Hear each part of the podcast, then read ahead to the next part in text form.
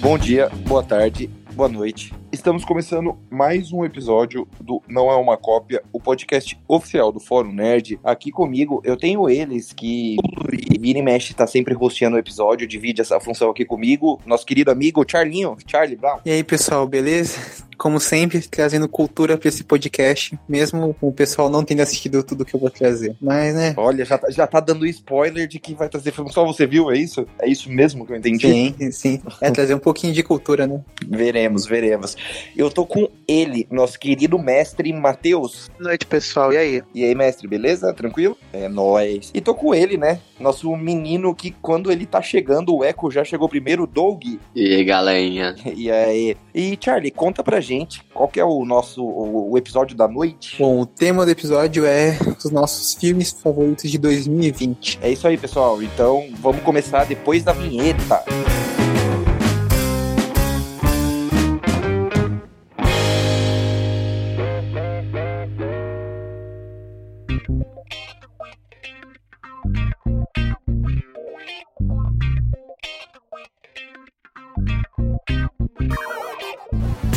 Pessoal, antes de começar, né, aqueles recadinhos de sempre, acessem e comentem no nosso site www.forumnerd.com, lembrando que o O é com acento agudo. Siga a gente lá no Twitter, arroba nerd, underline. Siga a gente também no Instagram, arroba fórum nerd. E hoje, a gente novamente pensou num, em apresentar esse episódio de uma forma diferente. Em vez de cada um selecionar dois filmes, e a gente um de cada vez, em duas rodadas, falando sobre esses filmes, nós quatro fizemos um top 3, nossos três filmes favoritos. Nós não vamos repetir esses filmes e vamos bater um papo sobre eles. Então, Charlie, você que trouxe cultura pra gente, começa aí, conta qual que é o primeiro do seu top 3 dos melhores filmes que você viu em 2020. Bom, esse foi um filme que eu não tinha tomado conhecimento até agora o finalzinho do ano, mas eu vi muitas pessoas indicando e eu fiquei curioso, né, pela sinopse, até pelo pôster, que é o filme Possessor, do diretor Brandon Cronenberg, né? Para quem tá, conhece um pouco de cinema, sabe que reconheceu o nome do Cronenberg, né? Uh, porque o Brandon é o filho, né, do, do Cronenberg, né? O diretor fez vários filmes como A Mosca, uh, no aquele que, que até começou no podcast do Stephen King, é Na Linha da Morte, acho que é esse o nome. E bom, esse é um filme que vocês não assistiram, né? Acho que ninguém aqui assistiu, uh, em que conta a história de uma mulher que ela é um, ela trabalha em uma empresa de tecnologia em que eles injetam a consciência dela em uma outra pessoa, né? E aí ela comete uh, assassinatos para essa empresa no corpo de outra pessoa e aí nunca, uh, aí obviamente a polícia não consegue rastrear, enfim. E ela é uma mulher meio já tá uma certa idade, já tem filho, marido e ela decide que quer tirar umas férias, mas antes ela tem que fazer uma missão, né? Que é assassinar um cara lá que é interpretado pelo Xambin. E nisso ela acaba. E assim, spoiler, spoiler aqui, ele, ele termina o filme vivo? O Xambin? É. Óbvio que não. Todo filme ele tem que morrer, né? Ele é sempre. É, é, mas é que será bem óbvio que acontecer, mas pra quem viu o filme. Charlie, mas uma dúvida. É, eu, eu vi trailer desse filme, esse, é, me parece ser um pouco de terror psicológico. Você, a gente já conversou diversas vezes que você, assim como eu, você é medroso. É um filme que te deu medo? Não, então, o pôster, se, você for, se vocês forem ver o pôster, é uma mulher com o rosto derretendo, né? E é bem assustador e tudo mais. Só uhum. que isso é meio que. Não é, não é um filme de terror. Uh, tem um momento em que ela fica sem, né? Mas é bem rápido e, por incrível que pareça, é um filme mais de drama. É um filme daqueles que é, ele é bem violento graficamente. Uh, o filme começa, né? A primeira cena é bem chocante, que é uma mulher uh, negra, né? Entrando no elevador. Aí ela sai do elevador, entra no meio de uma festa, só puxa uma faca e esfaqueia um, um cara no meio da festa. É bem gráfico, né? E o filme ele é cheio de cenas assim, momentos assim. Uh, e tem um pouco dessa, como você falou, é, desse terror psicológico. Mas não é nada, assim, mega assustador nem nada. Certo. E Doug Mestre, vocês chegaram a assistir esse filme, ver alguma coisa? Tiveram vontade de ver? Vocês têm alguma coisinha para falar sobre eles? Uh, infelizmente eu não vi. Eu só vi o pôster porque ele foi muito alardeado. É que assim, pelo pôster dá a impressão de ser um filme de terror. Aqui não é, ou seja, já tô me ligando, ah, propaganda enganosa. Pô, o pôster é um da mulher né? derretendo, com o rosto derretendo. E no filme isso é um, não leva mais do que uma cena de dois segundos. Ah. é, é que é um filme que ele é meio poético, entre aspas, né? Que ele fala muito sobre a nossa identidade, quem a gente é. Uh, e é um daqueles filmes que quando eu vi eu achei mais ou menos, mas sempre que eu comecei a pensar um pouco mais sobre ele, ele foi crescendo mais dentro de mim. Uh, mas eu concordo que é meio uh, propaganda enganosa, porque eu vi esse pôster e pensei, pô, eu vou ver de dia, né? Um dia feliz, né? Que bem iluminado pra eu não me borrar todo e nem precisou, porque nem, nem tem. É um filme mais de tensão, né? Não, não tem cenas de terror. E você, Doug, você chegou a assistir, ver algum trailer, algum pôster? Tem alguma familiaridade com esse filme? Eu, sinceramente, cheguei a ver nada desse filme aí. Desculpa aí vocês. É, vi nada não. Ótimo. Beleza, supimpa. Então, Charlie, conta pra gente então o segundo filme que você trouxe aqui para o seu top. Bom, o segundo filme que eu trouxe é Palm Springs, filme dirigido pelo Mar Max Barbacol, nome estranho, que é aquele filme do Andy Samberg, né, que é o cara do Brooklyn Nine-Nine, uh, junto com a, Christi, a Christine Milotti, né. É um filme que fez um certo sucessinho no, lá na metade do ano, ele foi lançado no, no Hulu, né, e pra, pra Void nos Estados Unidos, uh, e é um filme basicamente que nem o Feitiço do Tempo, sabe, que é o cara que fica preso no mesmo dia e fica vivendo várias e várias vezes. Uh, eu, sem tentar dar muito spoiler, mas esse eu acho é que ele é... vai enganar com aquela menina de Riverdale, a Camila Mendes, é esse mesmo ou tô viajando? Uh, Camila Mendes, é, não, ela tá no filme, mas ela ah, tem então, um papel então bem, bem, pequeno. Uhum. É, não, esse filme, basicamente a gente segue, tá tendo um casamento, né, que o Andy Sandberg, ele é o namorado de uma amiga, né, essa amiga tá casando, inclusive ela tá casando com o, o Superman da CW, o ator que é o, lá, o Tyler, alguma coisa. Tyler Rushling, né, alguma coisa assim, sei lá. Isso, isso, ele mesmo, tá tendo esse casamento, e o Andy Samberg, ele tá bem entediado, não sei o que. Ele se interessa pela irmã dessa moça que tá casando, que é a personagem da Sarah, interpretada pela Christine Lott. Uh, e eles começam a ter um meio que um caso, né? Na noite do. Enquanto tá rolando cerimônia, eles saem de fininho, uh, vão lá no meio do mato e começam, enfim, a ter um relacionamento. Quando de repente o, o personagem do Andy Samberg leva uma flechada de um cara mascarado bizarro. É, não, que é interpretado pelo Jake Simmons. Né?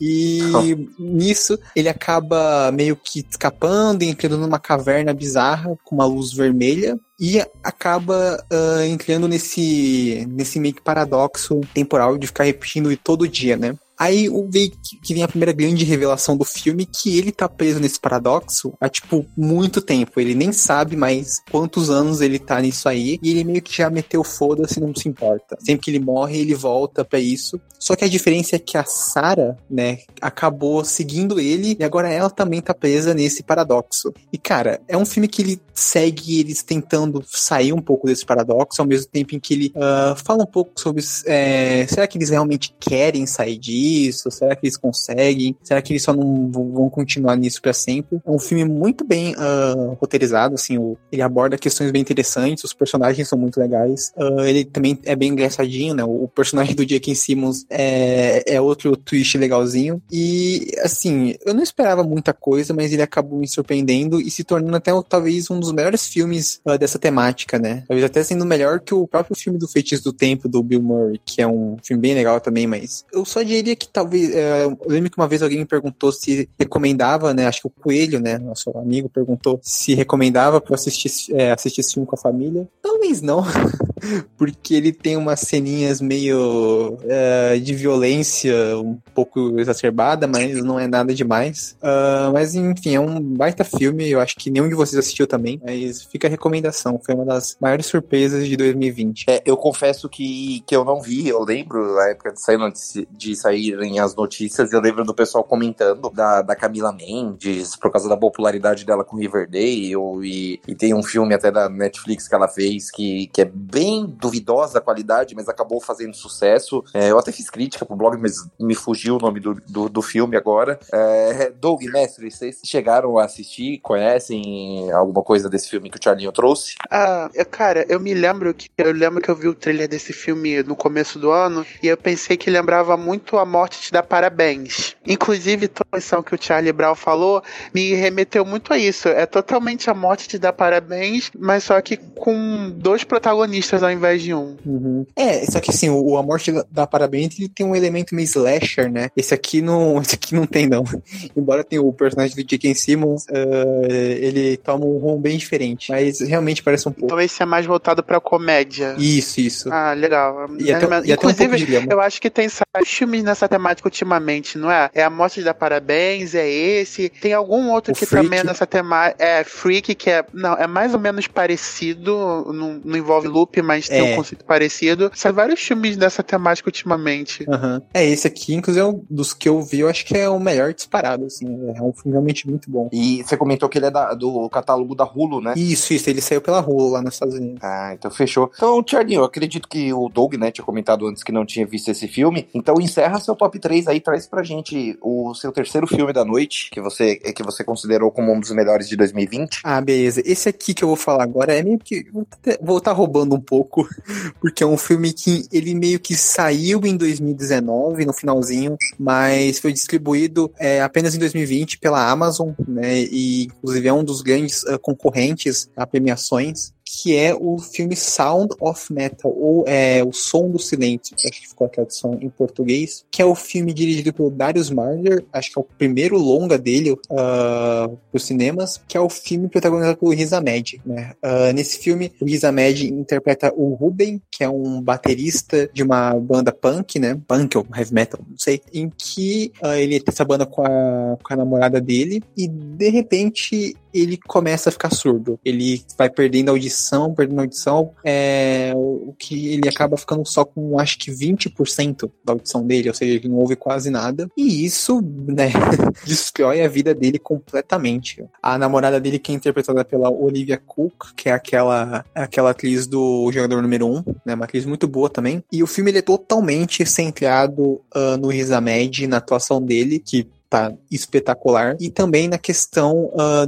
sonora do filme, né? O filme brinca muito com a surdez dele, com o som, né? Com, como é a, a vida dele agora assim, sem ouvir nada. E, na história do filme ele acaba sendo levado meio que para um acampamento onde ah, pessoas com problemas auditivos vivem eh, em comunidade, né? Então ele aprende a falar linguagem de sinais, a, enfim, como se comunicar, como ele vai tendo uma escolinha com crianças, né? Que tem esse tipo de problema para aprender um pouco mais. Ah, inclusive, a professora dessa escolinha eh, vai estar no Eternos, né? Uma das protagonistas do Eternos, próximo filme da Marvel. Que, a, que ela faz The Walking Dead também, a Lauren Ridloff, né? Isso, isso, isso, ela mesma. E é uma das mais sonoras do filme, ah, mas toda a mensagem dele sobre ah, você aproveitar a vida dele, mas acaba cedendo para algumas coisas, né, e querendo meio que tentar voltar essa vida antiga dele, percebe que esse novo, novo viver, ele consegue achar uma certa felicidade ah, mesmo com esse problema. É bem interessante. Ah, um outro destaque também é o ator Paul Rassi, que ele interpreta o cara que é o meio que o dono desse, desse rancho, dessa, dessa comunidadezinha, que ele também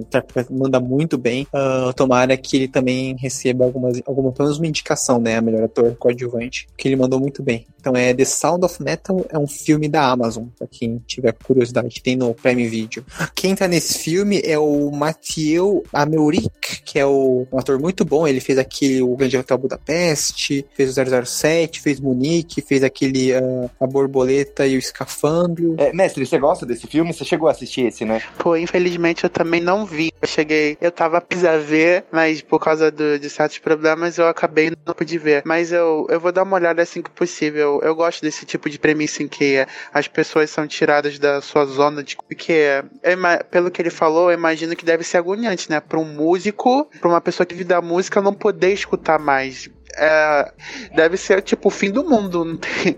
Eu acho muito interessante como é que ele falou que ele, o diretor abordou a premissa, que vai brincando com o som e tudo mais. Então, sem dúvida, eu vou estar vendo aí.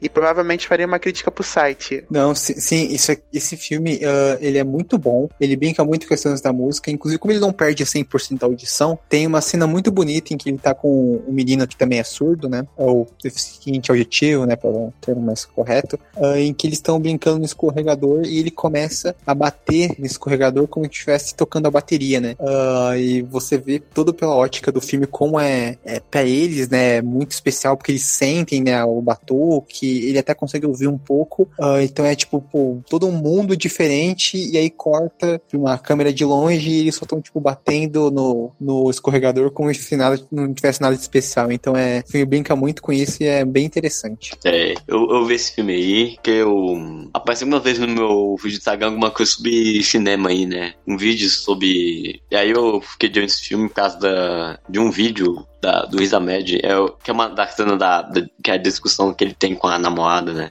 Sobre a audição. E eu vi esse filme aí na Amazon e gostei bastante. A coisa que eu mais gostei foi do jeito que o diretor usa, a técnica que o, que o diretor usa para expressar a deficiência do personagem, entendeu? E também a atuação do. Não, não, sim, sim, isso é, isso é bem legal. Que, que, que na cena que tá, tá tocando bateria, o som. E o, o T também é muito bom. É, ao menos essa cena. A, a, a, como o Charlie falou, a, a, cena, a cena com o menino aí que ele da, ele batendo no, no é muito, muito lindo e traz uma mensagem, né?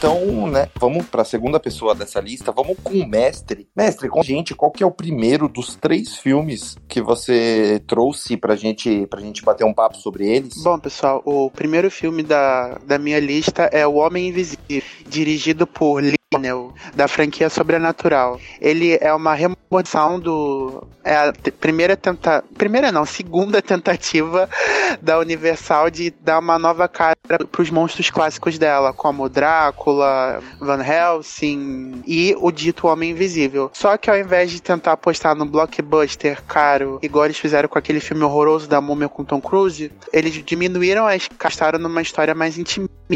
Quem conhece o Homem Invisível do.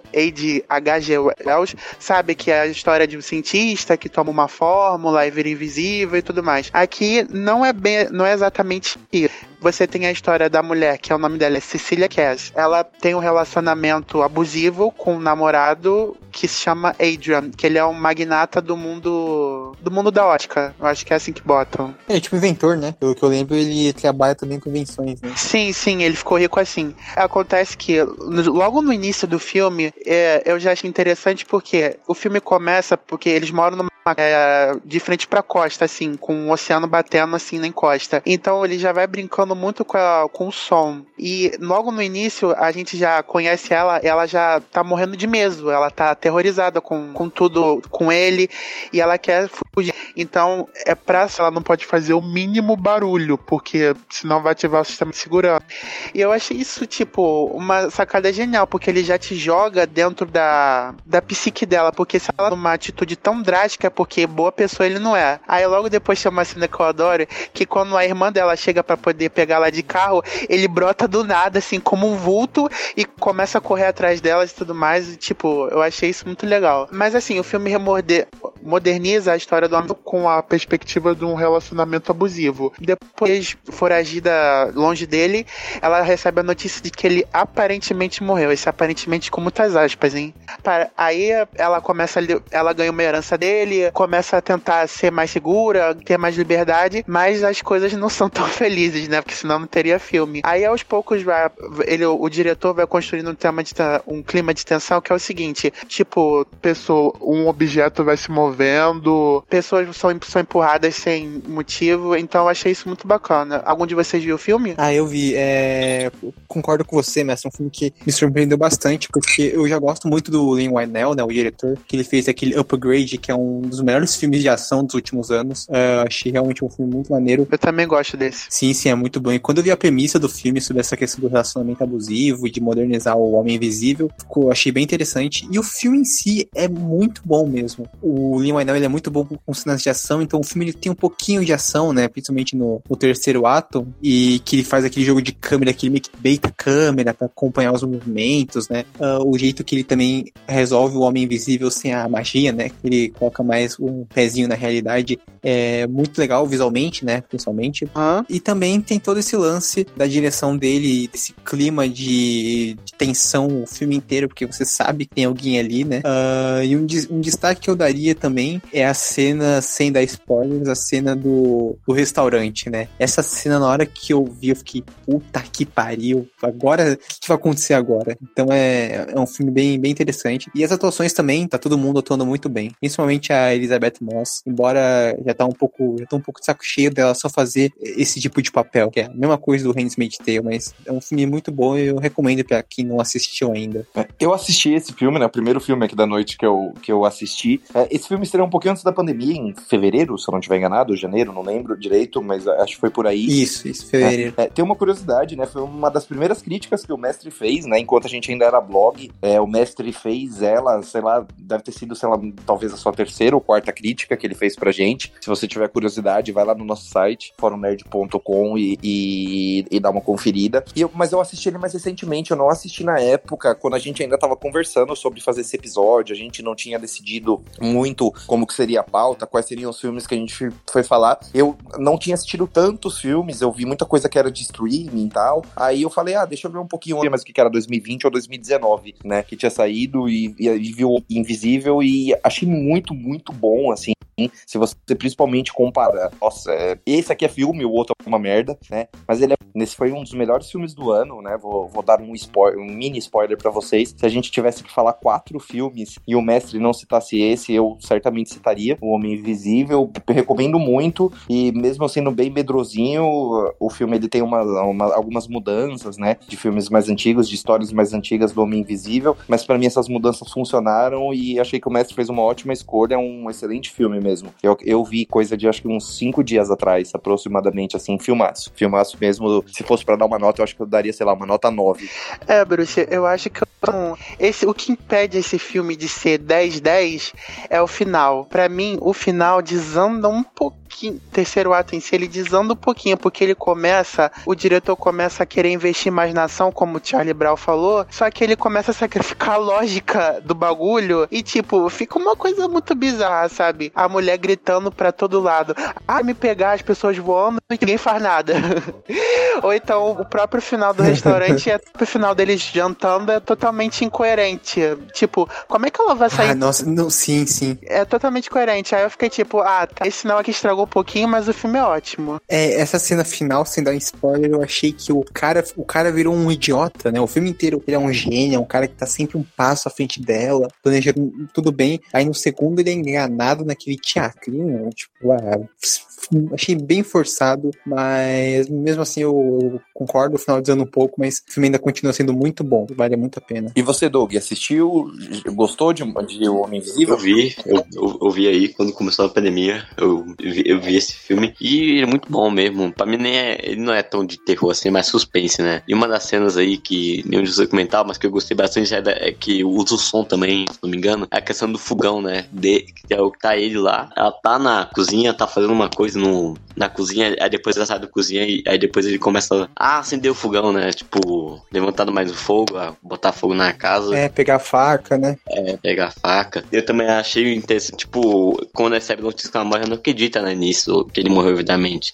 E aí ela começa a ficar louca quando acontece uma coisa, tipo, tem uma cena que o Homem, o homem Invisível, né, ele, ele bate na, na filha do, do cara que tá com ela, né, que, que ela tá na casa do cara, e aí o cara não acredita no, né, na história dela, e acredita que ela, que ela que bateu na filha dele. É, usa uma ideia muito legal, né, de adaptar a história pra hoje em dia. Sim, sim, ele faz bem esse conceito. Então, mestre, conta aí pra gente, então, o segundo filme, né, que você trouxe aí pra, pra gente conversar um pouco nessa noite, o segundo filme que você mais gostou em 2020. Bom, ah, o segundo filme é Os Sete de Chicago, da. Que também é um filme que você, agora mais recente, né, coisa de, de um tempinho pra cá, que você também trouxe uma crítica pro site, né? Sim, sim, eu inclu esse é o segundo trabalho dele na direção. É a segunda vez que ele dirige um filme. Então, eu achei que pra, alguém que não tem tanta experiência assim em direção, no caso, ele demonstrou uma puta habilidade, porque basicamente esse filme é um filme de tribunal. A história de um grupo de O título de sete, mas na verdade são oito pessoas, quando você vai entender melhor, acusadas de incitar violência durante a conversão do partido. Eu não sei se era democrata ou republicano, em 1968. A história começa já com eles no tribunal e tudo mais, e ao longo da narrativa vai. Eles vão meio que fragmentando. Uma parte se passa durante o julgamento, aí outra eles vão voltando para poder ver coisas do flashback, e é basicamente num, numa, não, é, não é uma montagem muito inventiva, mas assim, o que vale muito a pena nesse filme são o roteiro e os atores. Os dois são, sem dúvida, fenomenais. Tem um elenco, tem o Ed Redmayne, o Sacha Baron Cohen, que voltou a fazer sucesso recentemente com Borat. Acho que vocês já falaram dele em algum podcast. Tem o Mark Rylance, do Ponte dos Espiões, que do Steven Spielberg. E, uma, e o Yaya Abdul-Mateen, o a Raia Negra de Aquaman e o Dr. Manhattan de Watchmen. Então tem vários atores de talento aqui.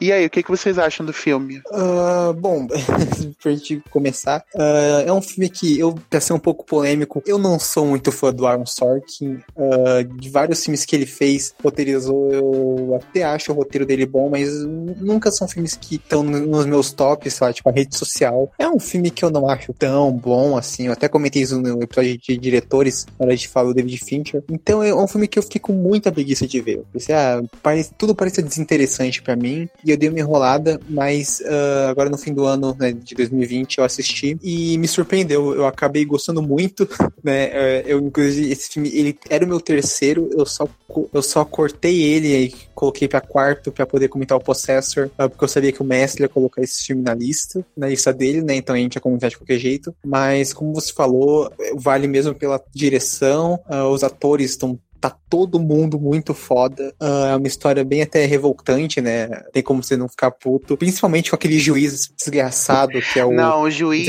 o juiz, o juiz é tão, é tão filha da puta que é por isso que o filme, o filme teria dado muito errado se o ator do juiz não fosse bom. Mas graças a Deus.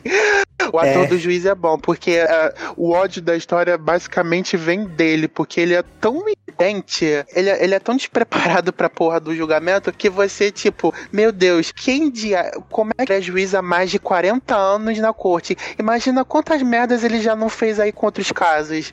É tipo, é revoltante mesmo você ver esse tipo de coisa. É, mas o que mais tem no mundo é juiz incompetente que não sabe fazer o trabalho corretamente, né? Uh, mas é, esse juiz é interpretado pelo Frank Langella, né? Que é um ator bem famoso. E como se falou, ele, se não fosse por, esse, por ele, o filme talvez não seria tão maneiro, porque ele consegue ser tão, tão arrogante, tão desprezível que uh, os personagens, né, também tem essa. É, odeiam ele e você acaba comprando e se, interessando pelos personagens, né, indo na causa deles. Até o Sacha Baron Cohen e o. Ah, aquele ator do Succession, que é o Jeremy Strong, né? Eles fazem uma dupla meio de hippies muito boa, é muito boa. Uh, e as cenas deles zoando esse, esse juiz são, são realmente muito boas, são bem legais. Sim, na minha opinião, uh, eles são os melhores do, do trio em julgamento, eles são os melhores. O Ed Redmayne sim, sim. até tenta, mas não consegue ser tão maneiro quanto eles. Os personagens deles são ótimos. Inclusive, eu acho até uma coisa engraçada nesse filme que é todos os sete ali tinham um certo objetivo em comum, mas você nota que eles são pessoas muito quentes inclusive sim, na crítica. Sim. Eles têm um objetivo de acabar com a guerra, mas a abordagem gera. Cada um tem uma abordagem diferente que gera muitas brigas. Um núcleo quer ser mais diplomático, o outro já quer meter porrada, não é, não é nem lá nem cá, e, e os outros só fazem o que os, e os outros são pau mandados. Tipo, ah, o que, você faz, o que você fizer eu tô dentro. Eu achei isso muito interessante, porque você cria uma própria divisão dentro do grupo e acaba facilitando o trabalho dos promotores. Eu achei legal. Sim, sim. Você até comentou que o Ed Redmayne tá nesse filme, né? Eu não gosto dele, né? Eu acho ele um ator uh, bem forçado, bem ruim, quase tudo que ele faz. Mas nesse filme ele tá, tá bem, sim, tá atuando bem, é um personagem legal, embora não é o favorito. E me surpreendeu bastante. É, também recomendo esse filme, tem na Netflix. É um filme bem legal. E até bem relevante, inclusive. É, eu também assisti esse filme recentemente, assisti ainda um pouquinho antes de O Homem Invisível, assisti, sei lá, umas duas, três semanas atrás. Assisti também também, me preparando para esse podcast. Já sabia que seria um filme citado, né? E a primeira coisa que me chamou muita atenção foi o elenco desse filme, né? Além de todos esses nomes que vocês falaram, tem o Joseph, Gordon-Levitt, tem o Michael Keaton, tem o, o, John Carroll Lynch, enfim, tem muito nome foda aqui. E achei esse filme muito bom. Eu não sei, assim, eu acho que eu não gostei tanto. Eu acho que eu gostei ainda mais de O Homem Livre um pouquinho do que ele. Uh, mas, cara, o personagem do juiz, ele é muito filho da puta, assim, desculpa o palavreado, mas ele é muito cuzão. Eu fiquei o filme inteiro, assim, com ódio e ele entrou um pouquinho pra. Pelo menos desse ano, né? Não do, dos filmes em geral, daqueles personagens que é tão filho da puta, tão cuzão, mas que, tipo, é, sei lá, um dos melhores personagens do filme, sabe? E, e eu gostei muito, acho que vale muito a pena dele estar tá aqui. E, e, e, foi um filme junto com. Daqui a pouco a gente vai falar dele também, que aos pouquinhos eu tinha muito preconceito com o filme original Netflix, assim, a maior, a maior parte dos filmes que eu, que eu via, tipo, ah, original Netflix, eu já virava os olhos, já falava, ah, não quero ver, sabe? E esse filme começou a, a mudar isso, não ele sozinho, né, mas ele mudou um pouquinho minha cabeça e alguns filmes que a gente vai falar aqui daqui a pouco, mas é um filme que vale muito a pena, eu acho que seria, sei lá, se fosse pra dar uma nota, eu daria um, uma nota 8,5 pra, 8,5 pra ele, talvez. Deve ter dado algum problema. Então, mestre, conta aí pra gente qual que é o seu terceiro e último filme, né, do seu top 3 que você resolveu trazer hoje pra gente. E esse agora vai ser polêmico, hein? Muito polêmico. Eu acho que depois dessa, esse, o nosso site vai ser definitivamente. Monster Hunter! não. Não, não. Não. Sonic, o filme. O terceiro filme da minha lista é Aves de Rapina. E... O, o filme que todo mundo gente, adora falar. O mestre burlou a gente. Eu, eu, eu vou contar, pessoal. Eu vou caguetar agora. O mestre deu um drible na gente. O mestre deu um de Ronaldinho Gaúcho e começou a dar vários dribles na gente. Ué? Por quê? Porque a gente tava eu conversando. Eu falei um outro de propósito porque eu queria ver a reação de vocês na hora que a gente estivesse gravando. Caralho, mestre, por essa eu não esperava. Pra quem não sabe, a gente fez uma listinha, né, no grupo, no nosso grupo, mandou, não, cada, os filmes que a gente ia falar. E o mestre não tinha colocado a Rapina. Eu até comentei, nossa, o mestre não vai colocar, né? O Ave de Rapina tava na minha lista quando era top 5, mas eu tive que cortar. Que pena, a gente não vai falar do filme. Mas o mestre deu uma de, de, de duas caras e enganou todo mundo. Não, é, aí, mestre, gostei. curioso que eu ainda gostei. Vamos comentar o melhor filme de quadrinhos do ano. Não, e o pior, e olha só, olha só, o temor virou realidade. Os filmes da DC na lista de melhores dos anos, agora sim somos fanboys. Agora sim suas críticas têm razão. Ih, é mas verdade, assim, falando... Antes tarde do que nunca, meu ponto foi comprovado. Não, mas assim, falando do filme Aves de Rapina, eu acho que é o, foi o oitavo filme do universo compartilhado da DC e trouxe de volta a única personagem que deu certo em Esquadrão Suicida, que foi a Arlequina. E junto dela... Mas só uma correção, né? A Amanda Waller, acho que também, né? Não, é, mas tá ninguém não. se importa muito... Ah, não, é bom, mas ninguém se importa muito com a Amanda Waller, né? Felizmente. A Arlequina é uma personagem mais famosa, né? Quem fez sucesso ali foi a Arlequina, e ponto. Mas assim, uh, e aí voltou agora com umas amigas, né? Como o pessoal, como o pessoal das redes sociais achando. A Arlequina e suas amigas, que são as Aves de Rapina, que foram um grupo criado nos quadrinhos em 1996 por Chuck Dixon. E é uma equipe com uma equipe de super-heróis composta mais ou menos por mulheres. Uh, no filme em questão, a gente tem a Caçadora, Helena Canário Negro, Diana Lance. Temos a Cassandra que nos quadrinhos é a Batgirl, mas aqui não tem nada disso, ela é só uma criança. E a René Montoya, que é uma das policiais mais famosas dentro do canon do, canon do Batman. E elas vão lutar contra o Máscara Negra, o Roman Sionis, interpretado pelo Obi-Wan Kenobi, vulgo Ian McGregor. Inclusive, é dos papéis dele em anos. Já que ele não atuava tão, de um modo tão apaixonado como ele atuou nesse filme. E a premissa é basicamente essa. A Arlequina, inclusive, eu acho, eu acho um fato interessante sobre esse filme que ele é bem quadrinesco de uma forma muito estranha, sabe? Porque, por exemplo, se você lê um quadrinho da Arlequina, as histórias dela são sempre. Ah, costumam ser assim: ela vai, se mete em alguma confusão, faz alguma merda, e alguém tenta, vai lá e tenta matar ela ou fazer algum tipo de e aqui eu acho que eles adotaram esse tipo de trama, mas eles não pegaram a estética dos quadrinhos. A estética é muito. Mas eu gostei de como eles foram. Eles pegaram elementos dos quadrinhos de exposição. Porque, por exemplo, quando você tem um. Quando você tem uma edição que tem muitos personagens, é normal você ter certos balãozinhos em cada página apresentando o personagem e o que ele faz. E aqui no filme a gente tem isso para poder fazer. Porque, por exemplo, a Arlequina tem amigos. Então, ao longo da história, ela a, tem um certo narrador a, o nome da pessoa, a motivação e o porquê, o que, que a Arlequina fez pra ele.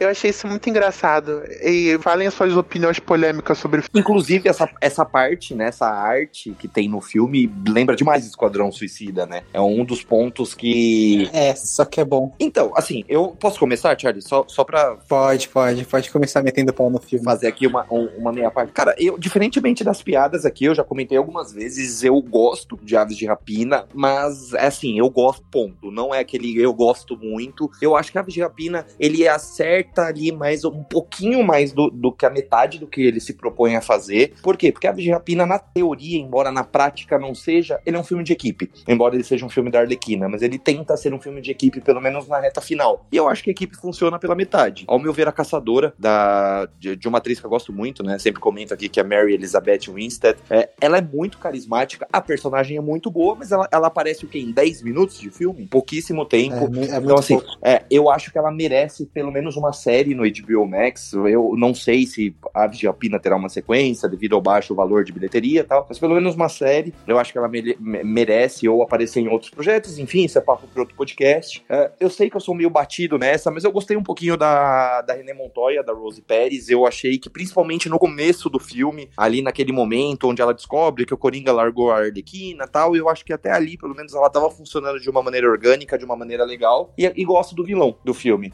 Apesar de achar que o final ali. É spoiler, a gente falar o final? Enfim, foda-se, eu não vou falar. Mas. Não, não, pode falar, pode falar. É. O filme já saiu. Ah, quem, é. quem, quem queria ver já viu, né? É, a morte dele eu achei totalmente desnecessária, porque você pega um personagem, um ator legal, que poderiam ser aproveitados em filmes, em projetos futuros, e você acaba com isso, apesar de, se eles quiserem voltar, eles vão voltar e foda-se, né? Steve Trevor tá aí pra isso, né? Mas é, eu acho que ele acerta tudo, eu acho, que- eu acho que ele é um filme problemático, mas eu acho que, assim, ele é um filme problemático que diverte. Eu sempre falo, né? Eu sempre tenho essa mania, é, eu comento muito que, assim, eu, eu levo, na hora de dar as notas, eu levo como eu era na escola. Se eu tirasse 5, eu repetia de ano. Então, se eu der uma nota 5, eu considero uma nota ruim. Embora as pessoas vão falar, ah, 5 é mediano. Não, pra mim não, porque 5 eu repetia, então é ruim. Eu não passo de ano com 5. Então, eu considero Aves de Rapina nota 6. É um filme que faz o que ele precisa pra passar de ano, sabe? É o que eu considero, mas não é um filme que eu morro de amores, não é um filme que eu defenda como mestre, como Charlie e tal, como Parzival. Até, eu acho que Parzival até mais do que o Charlie, enfim. Mas é, sei lá, eu acho que é um filme que ele faz o que ele é necessário pra ele não ser ruim, mas ele não consegue fazer mais do que isso,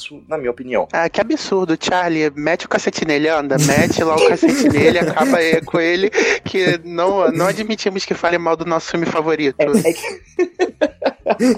é que vocês não sabem, mas o mestre aqui no nosso chat do grupo já está mandando vários GIFs da Arlequina aqui me atacando. É, não, o, o mestre, ele pegou o ave de rapina e decompôs Não, que GIFs. fake news do cacete. Mas falando sobre o, falando sério. E vocês sabem disso porque roubou meus GIFs, seus viados. Eu, Aham, sei. Aham.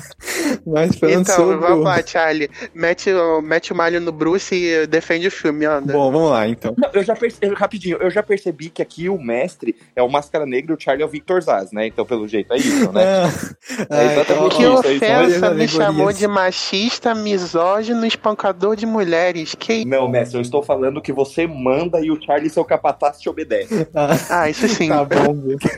Aham, tá bom. Ah, Cara, o bom, co- como, mesmo com a- as. as cara. Repara que o Charlie tá até gaguejando de amor por falar desse filme, ele ficou nervoso. Calma, Charlie, Respira, respira. respira. Respira, porque a gente não tem argumento, hein? Vambora. mesmo com que certas pessoas aí ficam inventando, né, que ah, é o meu, que todo podcast cita o filme, fala que é meu filme favorito, que ah, Arlequina, Arlequina, Arlequina, né? Ah, não sei, não vou dizer quem essa pessoa é, mas tá bem claro. Ah, eu gostei do filme, gostei bastante. Ah, foi um filme que, no geral, eu talvez tinha umas certas expectativas que não se cumpriram, né?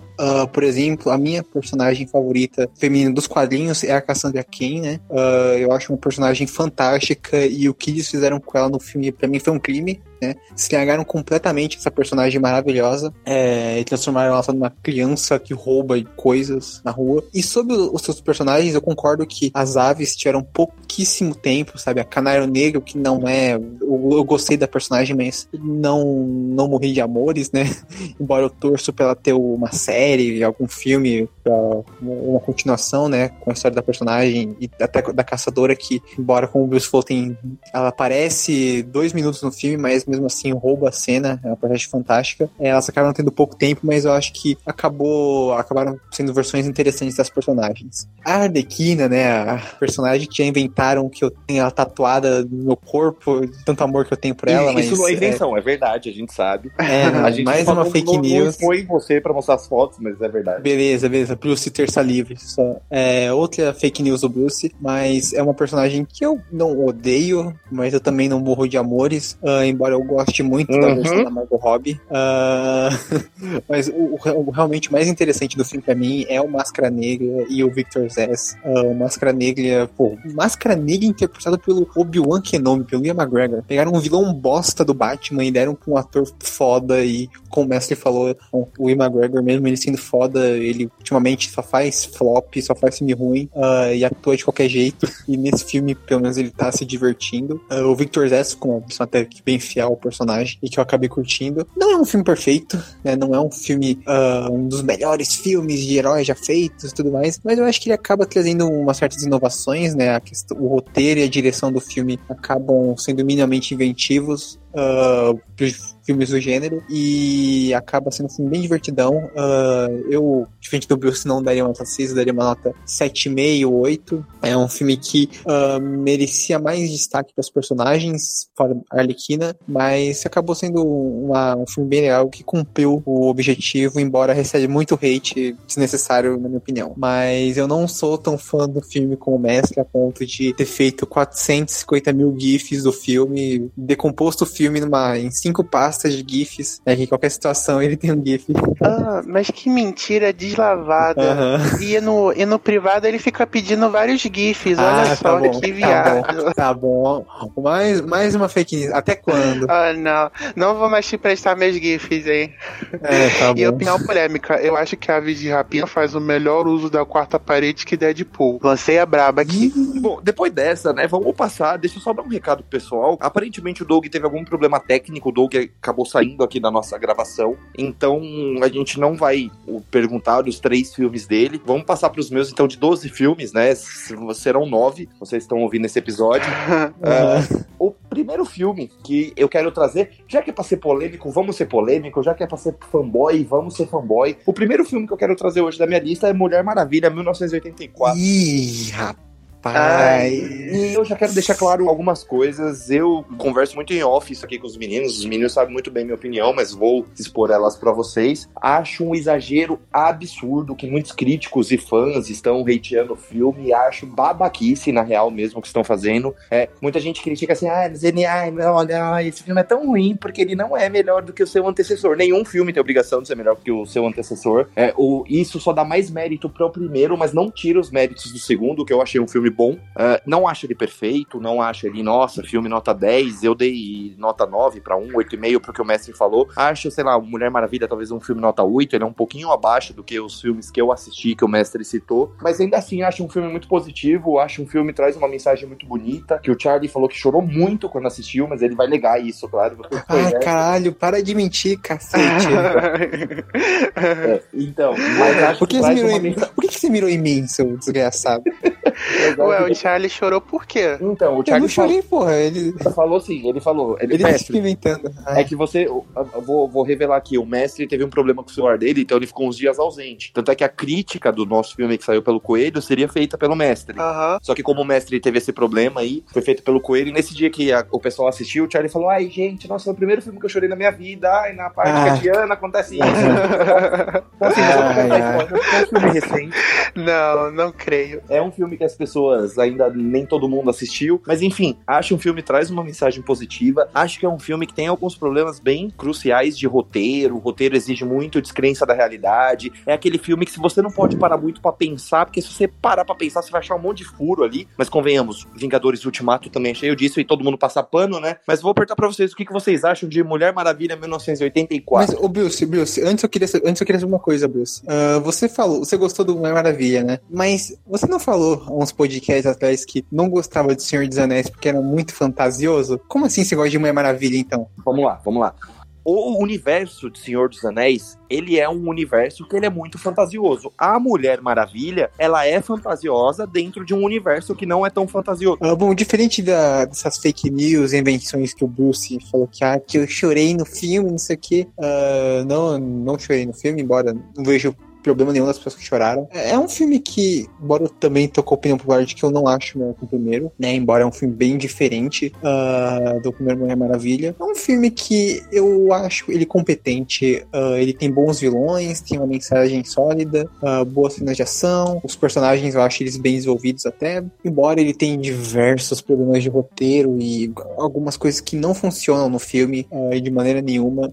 tá recebendo um hate meio exagerado, mas ainda assim é um filme bacaninho, assim. Uh, ainda prefiro o Aves de Rapina, né? Mas é, é, é, é, um bom, é, é, um bom filme. Uh, os vilões também são surpreendentemente bons, né? Uh, uma coisa que tá se tornando, que era rara em filme super-herói, era vilão bom. agora tá tendo até que bastante. Mas é, é isso. Assim, tipo, a, a cena de abertura das Amazonas é muito boa. É, realmente te faz vontade de ter um filme só delas. Mas vou, falar uma, vou, vou falar uma coisa que vocês vão me xingar aqui. Mas eu me incomodei um pouquinho com alguns efeitos especiais especiais nessa parte, principalmente na parte que elas estão subindo, que elas estão pulando de um lugar pro outro. Eu achei que faltou, sei lá, mais uns 4 milhões, 5 Nossa, milhões mano. ali. Eu achei que ficou meio forçado alguns efeitos, principalmente na hora que elas pulam subindo. Não sei se vocês vão lembrar dessa cena. Eu achei que ali o efeito especial tava meio forçadinho demais, sabe? Não, achei normal. No geral, o CGI desse filme é péssimo mesmo. Os efeitos visuais são dos pontos mais baixos para mim. Mas assim, eu concordo com o que vocês falaram. Eu acho que o hate é um pouco exagerado. Ainda que eu compreenda quem não gostou e tudo mais, porque realmente ele não é um filme. Ele é um filme muito diferente muitos problemas, né? Ele tem problemas e ele tem uma vibe muito diferente do que a DC tava, tava fazendo. Porque ele, ele tem elementos do, dos típicos de super-herói, como Superman, até próprio Batman do Tim que são filmes mais cartunescos, clichês, fantasiosos, e ele incorpora isso na narrativa. E isso tem um efeito e ruim ao mesmo tempo. Bom porque você dá ao público a experiência de um heroísmo mais clássico. Aquela cena lá do shopping, dela lutando com os bandidos, as atuações mega exageradas, aquilo ali é uma puta homenagem aos filmes clássicos, mas também vem com os problemas que a a qualidade do roteiro se você. Você falou bem, Bruce, se pensar, tem vários furos na narrativa. Um deles que eu percebi foi, por exemplo, vocês sabem, para quem não viu, me desculpe, mas eu vou, a cena do jato invisível. A, a desculpa para eles usarem o jato invisível é que eles precisavam chegar no Cairo rápido. Aí a Mulher Maravilha, ah, mas o Steve não tem passaporte. Aí eu falei, mulher, larga de ser burra. O Steve, esse não é o Steve, é só o espírito do Steve, porra. Certeza que o maluco aí tem não, não. Empatia.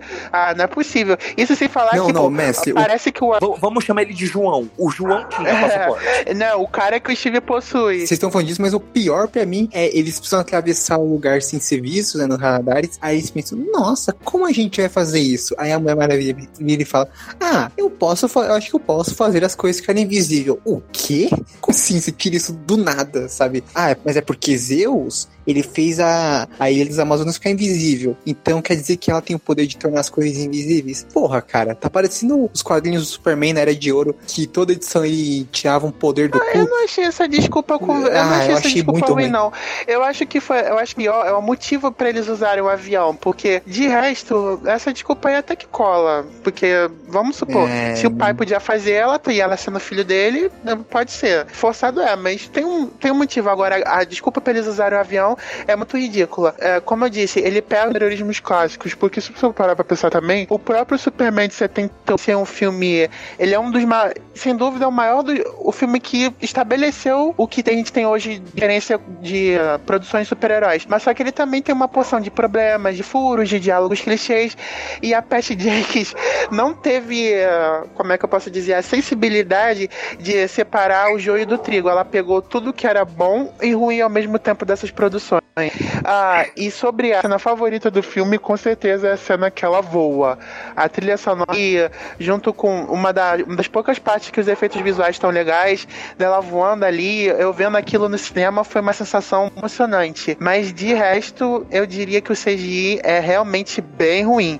Também com exceção da Cheetah, eu gostei da Cheetah. O CGI ficou melhor do que eu tinha pensado, inclusive. É, eu gostei, eu gostei também, achei um dos pontos extremamente positivos é o, vamos, vamos falar com sotaque, né? O Pedro Pascal, né? Que é um É, excelente sim. ator. É um excelente ator. E assim, às vezes ele dá uma exageradinha aqui, outra exageradinha É, ali. sacanasca, né? É, canastrão, mas puta, cara, e- e- ele tá muito bem no filme. Assim, não tô falando que nada que é de Oscar, tá? Pelo amor de Deus, não exagerem o meu comentário. Mas dentro ali do, do mundo do filme, da proposta do filme, ele tá muito, muito bem. E desde a primeira, da segunda vez que ele aparece, você já compra e você fala, puta, esse personagem é muito da hora. Sim, mas Sim, sabe uma sim. coisa que eu gostei muito? Foi da Mulher Leopardo. No, no começo, Kristen Wiig é uma atriz de comédia. Sempre costuma fazer os mesmos papéis, sabe?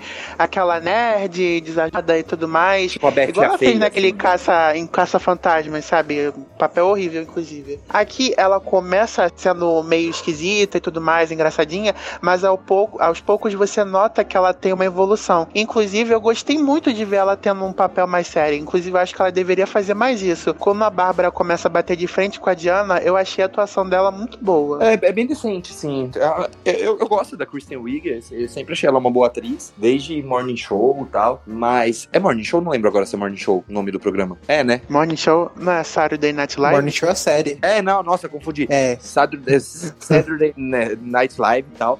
É Eu gosto idade. da- desde ali, mas uh, o, o CGI dela, que o Messi tinha comentado, é, quando eu vi ali no trailer, foi no trailer do DC Fandom, se eu não estiver enganado, que foi revelado ali a Isso, primeira isso. vez. Isso. Eu tinha gostado, mas ao mesmo tempo eu falei, puta, será? Fiquei, sabe, ficou uma dúvida na minha cabeça. E quando eu vi no filme, não ficou essa dúvida, achei que ficou muito bom. Mas, de novo, eu gostei muito dela, né, com Bárbara Minerva, mas como Mulher Leopardo, eu acho que ela foi mal aproveitada. Eu esperaria ver um pouquinho mais, eu já vi Sim, ela aparece muito pouco e a luta é rápida. Isso sem falar que também pra esconder o CGI na parte que ela fica se movimentando, que ela faz movimentos muito rápidos. Então, eles fazem os cortes e a cena é de noite pra tentar defeitos, né? Porque não tem como dar, não dá para fazer uma coisa boa com isso. A luta meio delas um pouco apressada, acho que podia ter rendido um pouco mais. É, essa foi uma das coisas que realmente decepcionou. O visual ficou bacana, se não achei essas coisas não.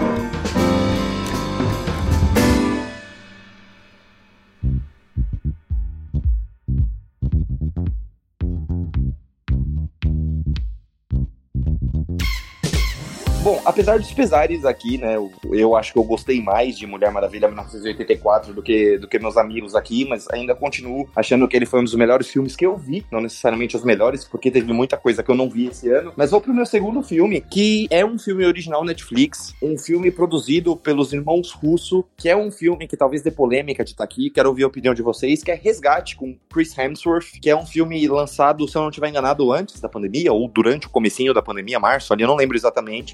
Foi no início, março. Tem crítica no site, foi uma das primeiras críticas que eu fiz também. É, achei um filme que me surpreendeu muito. Eu achei que era qualquer filme de ação genérico, não sei o quê. E ele é muito, muito positivo. Ele tem uma violência, uma violência crua. Tem momentos que o pessoal quebra o braço e você sente que, puta, aquilo doeu, sabe? É uma pegada meio John Wick de violência. É, achei muito, muito bom. Eu confesso aqui pra vocês que eu nunca fui grande, um grande fã do Chris Hemsworth também. Eu sempre achei ele um ator bem fraco, mas nesse filme, para o que o filme pedia, ele entrega muito bem, ele tem muita presença, ele tem um envolvendo que ele precisa ajudar uma criança, né, um adolescente no caso, e ele tem uma relação bem legal, então ali ele consegue extrair um pouquinho de atuação.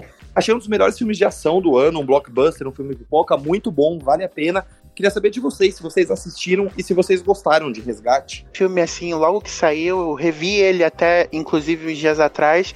Eu concordo que é um filme de ação muito bacana. Inclusive, eu acho que eu até falei isso, isso na época, mas ele me lembra muito um videogame, sabe? A, a estética dele, o modo como a, é colocada nos blocos, era muito como se eu estivesse jogando um videogame. Né? E Uhum. Eu achei interessante o fato de saber que esse filme também é baseado numa HQ. Ele não é uma produção original Netflix, né, no sentido da, da palavra, ele é uma adaptação. E, e os Sim. russos estão envolvidos, então eu achei uma coisa interessante. E realmente o Chris Hemsworth está muito bem. É, Eu acho que é o melhor papel que ele já fez, com exceção do filme do Rush, do Ron Howard. É o segundo melhor papel dele, além da franquia da Marvel, claro. É, então, e ele tá muito bem, ele tem a presença, mas não é só a presença que me cativou na interpretação dele. Porque é, a- é uma interpretação que pede um pouquinho a mais. Não que seja, nossa, uma interpretação de Oscar, não, nada disso. Mas é uma interpretação que ele precisa extrair um pouquinho mais. Ele é um personagem que ele tem uma ligação sentimental ali com o adolescente, então ele precisa entregar, ele precisa se esforçar mais do que ele se esforça no MCU, do que ele já se esforçou em diversos outros projetos aí que depois a gente fala. E aqui eu acho que ele conseguiu entregar, sabe? Ele não tá, nossa, e atuação, dei um Oscar para esse homem, não, mas ele tá competente, diferentemente de muitos filmes que ele já fez que ele não está. E a ação desse filme é maravilhosa, ela lembra um pouquinho de videogame, sim, e tem algumas cenas, tem um plano sequência ali numa estrada envolvendo um trânsito, um tiroteio. Puta, essa cena é muito foda, assim, é muito foda. E tem essa coisa, né, de você atirar na cabeça. Me lembra muito essa ação de John Wick. Cara, é muito bom. É, Doug, tá de volta aí? Você já assistiu Resgate? Gostou do filme? Não assistiu? Conta pra gente um pouquinho sua experiência com esse filme. Já vi esse filme e as cenas já são bem legais. Cara, a melhor cena desse filme foi, foi a do caminhão, né? Que ele pega o caminhão e atropela lá o cara que também tá das meninas lá. É muito legal algumas cenas também. Também tem a cena do. do me engano, é aquela cena. É a cena do. Eu não me lembro qual. Eu, eu vi o filme há muito tempo, não me lembro direito de, algum, de alguns aspectos dele. Mas realmente o, é, o, é o melhor filme onde o Keith Harris. O, o ator do Thor, né? Ele mostra alguma, alguma atuação boa. Qual o nome dele? O, o Keith Hemsworth. é, é Rainfall mesmo, é isso mesmo, Doug. ele tem uma boa atuação. É, é, é um, não é aquele filme genérico de ação, mas também ele inova bastante só, só sair e entra do Discord de novo. Pessoal, o Doug voltou agora, tá? Então, como a gente já tá quase finalizando o episódio, a gente fica para uma próxima, depois a gente conta para vocês. Na descrição do episódio a gente coloca quais foram os filmes que o Doug colocaria por esse problema técnico que ele teve. Vamos pro último filme da noite. E para finalizar, eu vou falar do meu de um filme do meu diretor favorito, o último filme dele, Mank, do David Fincher, um filme original Netflix, que é um filme eu vi que algumas pessoas não gostaram tanto, li muito muita coisa. Só pra saber, sem spoilers, ele conta a história do, eh, se eu não estiver enganado, é Herman J. Mankiewicz, não sei pronunciar o, o, último nome dele, que ele era roteirista, né, do filme Cidadão Kane, e ele conta sobre a busca dele ter crédito por esse trabalho e tal, sem spoiler, é basicamente isso, ele faz. O filme tem o Gary Oldman, que tá muito bem no elenco. É, é um filme que, se você não assistiu Cidadão Kane, eu acho que é válido você assistir, para você se situar melhor e depois você ir lá e assistir o filme. Não achei o melhor filme do David Fincher, não achei top 3 do David Fincher, mas ainda assim, quando o David Fincher toca alguma coisa, ele é que nem o Tarantino, né? O, um, um, filme do Tarantino que não é tão bom é melhor do que a maioria, e do David Fincher também é assim. É, achei muito bom, achei, sei lá, um filme nota 9, talvez. Já tem várias críticas do filme, de filmes do Tarantino que eu dei 10, né? Então isso mostra que ele não é um dos melhores, pelo menos na minha opinião. Queria saber, na opinião de vocês, quem já assistiu e quem gostou, ou quem não gostou de Mank. Eu tô que nem a Glória Maria, não vi, não posso opinar. E o, mestre eu sei que já assistiu, né? Mestre, você gostou? Bruce, eu gostei sim, mas eu acho que eu não sou tão entusiasta dele quanto você foi.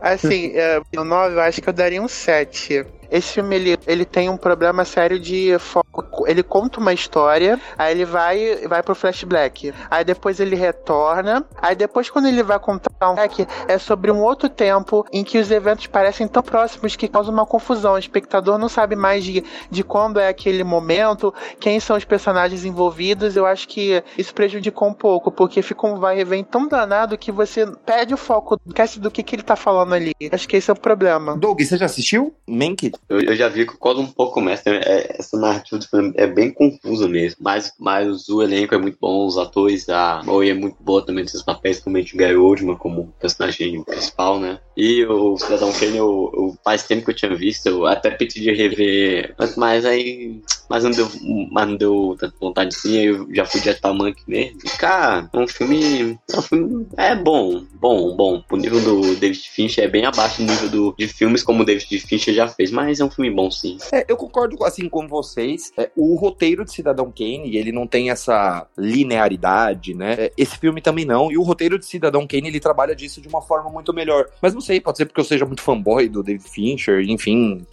pode ser porque. É, deve ser por, deve ser por isso mesmo. É, pode ser porque pode ser que minha coerência nesse caso falhou um pouquinho, mas não me incomodou tanto, assim. Assim, eu achei que não é perfeito, mas eu também não achei que é ruim. Achei que ficou ali, sabe? Não, ruim. Ruim não é com certeza. Tem muito o que se apreciar ali. Tá os bastidores de várias figuras históricas de Hollywood. Você nota que era um meio corrupto, que é uma coisa que o próprio Mank, que é o personagem principal, tenta de certa forma combater, mas não consegue. Ele é um filme que tem um valor de entretenimento bom. O que quebra realmente é que ele não sabe fazer bem as transições entre presente e passado. E, e, também tem alguns personagens que poderiam ter sido melhor trabalhados, como, por exemplo, o, o William Hurst, inspiração pro, pro personagem principal de Cidadão Kane, ele podia ter sido um pouquinho melhor explorado aqui, do porquê que o Mank se inspirou nele, isso é, isso é uma coisa que não é muito bem trabalhada. Uh, a Marion o papel da Amanda Seyfried poderia ter sido melhor utilizada. Ela é sempre utilizada para fazer uma, uma. se repete várias vezes. É, ele vai perguntar alguma coisa para ela, ela responde: Ah, eu não posso fazer isso, porque isso é tipo, hã? Poderia ela um pouco melhor, mas eu gostei, mas eu gostei da atuação dela em si. Charlie, você tem vontade, você comentou que não viu esse filme. É um filme que, que te chama atenção? Você pensa em daqui a alguns dias, quando tiver um tempinho livre aí na sua agenda, de assistir? Não, sim, eu gosto do, bastante do Fincher, né? Um diretor que eu não sou o maior fanboy como você, mas eu gosto bastante de alguns filmes dele. E eu gosto do Cidadão Kane, né? Um filme que eu fui ver com talvez um hype muito grande acabei me decepcionando um pouco, embora ainda é um filme excelente. Uh, mas eh, eu, tudo que eu vi do Mank deu uma preguiça, um filme meio que longo, preto e branco, parece meio chato e tal, então eu tô meio que empurrando com a barriga, mas uma hora eu vou tentar pegar pra ver sim. Acho que vai valer a pena.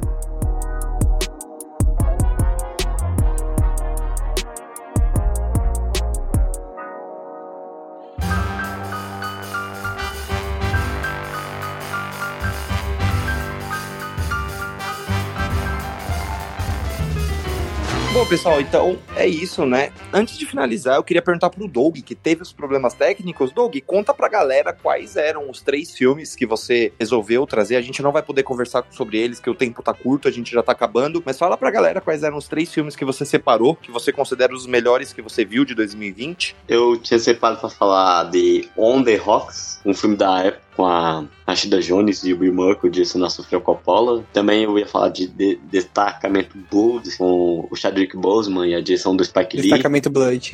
É, isso. é o da Fire Blood. É, eu não sou muito bom mesmo. E eu também falo de Soul, que tem. Tem com o Jamie Foxx, né? Que ele é do personagem principal. E é da Pixar, o novo da. É, na Pixar, o novo filme da Pixar que lançou aí no Disney mais. Hum. Uhum. Então, então, é isso. Então, só antes de finalizar, eu queria perguntar pra cada um. Cada um escolheu três filmes. Eu queria que num bate-pronto, cada um falasse o melhor. O que achou, selecionou, começando pelo Charlie. Charlie, pra você, melhor filme de 2020 que você viu? The Sound of Metal do Riz Ahmed. Muito bom. Mestre? Ah, eu acho que é o Homem Invisível mesmo. Jurei que ia falar de rapina, hein, mestre? E você, é, Eu também. não, dessa vez não. É o Homem Invisível. E você, Doug? É. Destacamento Bold. Destacamento Bold. Da Five Blood. uhum. Ah, Bill, se fala que Monster Hunter foi o, seu, melhor do ano. Vai. Bom, é, a gente sabe, mas Monster Hunter é café com leite, então Monster Hunter não tem competitividade, ele é muito melhor do que esses filmes. Entre os filmes feitos por humanos e não fezes, por né? deuses, é Men, do David Fisher, foi o filme que eu mais gostei em 2020. Só queria então agradecer vocês por mais uma vez, mais uma sexta, nos acompanharem, é muito importante pra gente. Lembrando, né, acessem nosso site, forumnerd.com, com acento agudo no O. Sigam a gente lá no Twitter, arroba nerd, fórum. Siga a gente no Instagram, arroba fórum nerd. Comentam, uh, comentem, a gente sempre posta notícias, críticas, matérias, textos especiais. Os comentários são muito importantes, importantes para nós. Acessem sempre nosso site, é isso. Sexta que vem a gente volta. Espero que vocês tenham um ótimo ano, que 2021 seja mais positivo, seja melhor do que foi 2020. Muita luz, paz, saúde para vocês, pra família. É isso, pessoal. Meninos, obrigado pelo episódio. Pessoal, tamo junto. Até, até sexta que vem. Valeu, falou, tchau, tchau. Falou, galerinha.